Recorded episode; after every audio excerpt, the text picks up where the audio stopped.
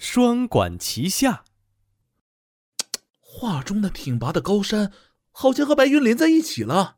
你看那喷涌的泉水，仿佛都能听到叮咚的水声。画的太好了！大厅中，大家对唐代大画家张藻的一幅山水画赞叹不已。张藻摆了摆手，谦虚地说：“哎呀，哪有那么好啊！你们太过奖了。”这时，另一位画家毕红在一旁不服气的嘀咕着：“哼，我看画的很一般呀，有那么夸张吗？有些人就是马屁精。”随后，他满脸傲慢的对张枣说：“哎，张枣，听说你最拿手的是画松树，敢不敢当场和我比一比？”“哦，那就请毕先生先画一幅吧，让大家开开眼界。”毕红最擅长的就是画松树，心里暗想：“哼，画山水我可能比不过你，画松树我一定比你画的好。”他走到画桌前，挑了一支最好的毛笔，自信满满的画了起来。周围的人们七嘴八舌的议论着：“呵呵，碧红的这幅松树画看上去稀松平常啊。”“哎，是啊，不知道他哪来的自信，这么狂傲。”“嘘嘘，静一静，让我们看看张枣怎么画松树的。”张枣没有直接提画笔，而是深吸一口气。闭上眼睛，静坐在椅子上，看到没？真正的高手作画前都会寻找灵感，构思画面的。突然，张枣睁开双眼，嚯的一下站起来，他快步走到画案前，唰，一伸右手，一支毛笔拿在手中，唰，再伸左手，又一支毛笔握在手中。张枣双手握笔，蘸上浓浓的墨汁。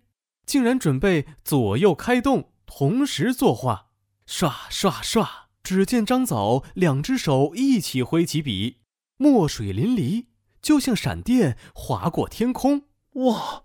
两支笔同时作画，这是什么绝技啊？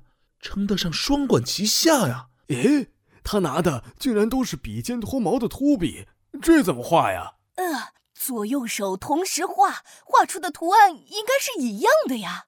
人们吃惊地张大了嘴巴，有的小声议论着，有的动手比划着，还有的好奇地看着。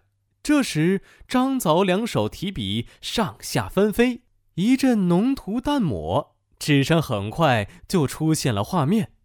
妙啊！张藻一支笔画的是枯萎的松枝，上面凝结着秋天的霜花。天哪！他另一支笔同时画的却是翠绿的松叶。上面滚动着春天的露珠，绝了！真是生动逼真，各有各的妙趣呀！在场的人都被张藻双管齐下的高超画技惊呆了，纷纷拍手称绝，赞叹不已。看着张藻这神乎其神的画法，毕宏使劲揉了揉眼睛，呃，这我没看错吧？哎，这下我可要出丑了。我的天哪，这双管齐下真是太厉害了！是啊，是啊，真是开眼了。这种画法真是闻所未闻、见所未见呐！啪的一声，一阵狂风暴雨般的作画后，气势豪放的张藻突然停了下来，然后签名盖印，真是一气呵成，酣畅淋漓。好，好，好，这松枝画的苍劲有力，就连那裂开的树皮。都画的像真的一样，妙妙妙！此画不管是近观还是远望，都是浑然一体，真是神品呐！满屋响起了人们热烈的掌声和喝彩声。这时，碧红满脸通红的走过来，真诚的问张藻：“呃，您的绘画水平这样高超，真让人心服口服啊！不知是跟哪位名师学习的呢？”张藻微微一笑，谦虚地说。呵呵，哪有什么名师啊？不过是我经常仔细观察天地万物，记住他们各自的特点，用心揣摩后勤学苦练，才达到得心应手的境界。